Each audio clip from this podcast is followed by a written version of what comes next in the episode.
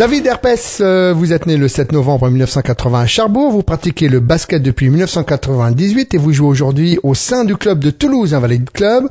Vos nombreux titres acquis dans cette discipline, vainqueur de la Coupe de France en 2006, champion de France en NA en 2007 et en 2002, eh bien vous avez décroché cette médaille de bronze au championnat d'Europe Espoir de Francfort avec cette jeune équipe de France Espoir.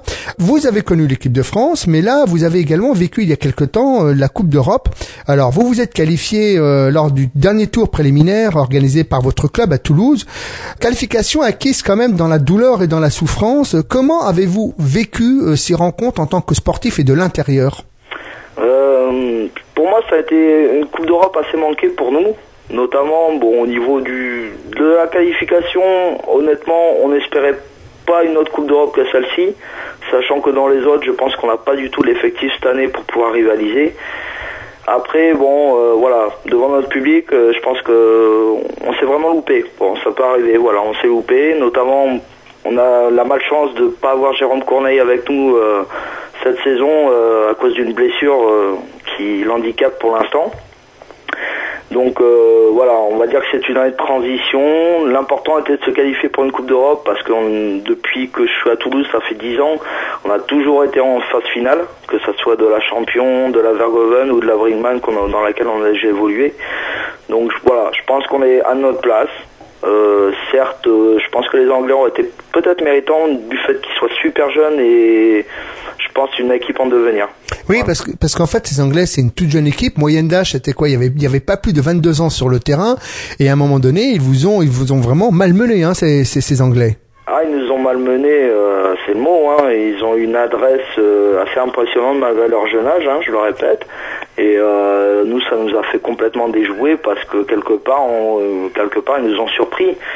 Après, euh, voilà, la Coupe d'Europe a laissé pas mal de traces chez nous parce que bon, il y a eu des blessures. Euh, moi, je suis également blessé. Bon, rien de bien méchant, mais c'est vrai que pour l'instant, bon, euh, on espère revenir en forme pour le match de ce week-end notamment, qui va être important pour nous, pour la suite de, la course à la quatrième place pour les playoffs.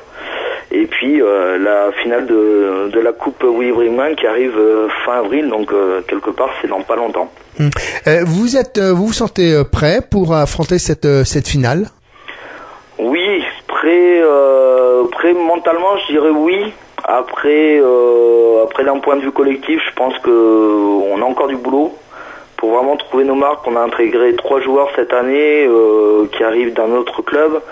Donc bon, c'est vrai que comme on dit, hein, la mayonnaise, faut qu'elle prenne. Et bon, pour l'instant, ça met un peu de temps, notamment c'est difficile parce qu'on a un entraînement vraiment où on est en complet, donc du coup c'est compliqué d'avoir des automatismes avec ces jeunes joueurs. Mais euh, voilà, à force de travailler, on y arrivera, il n'y a pas de raison quoi.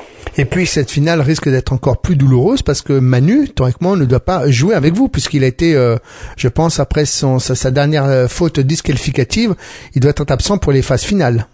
Non, non, ça n'a pas d'incidence sur, sur les phases finales. En fait, il a été suspendu pour le dernier match euh, contre les Anglais. Et d'après ce qu'on nous a dit, euh, ça n'aura pas d'incidence sur les phases finales.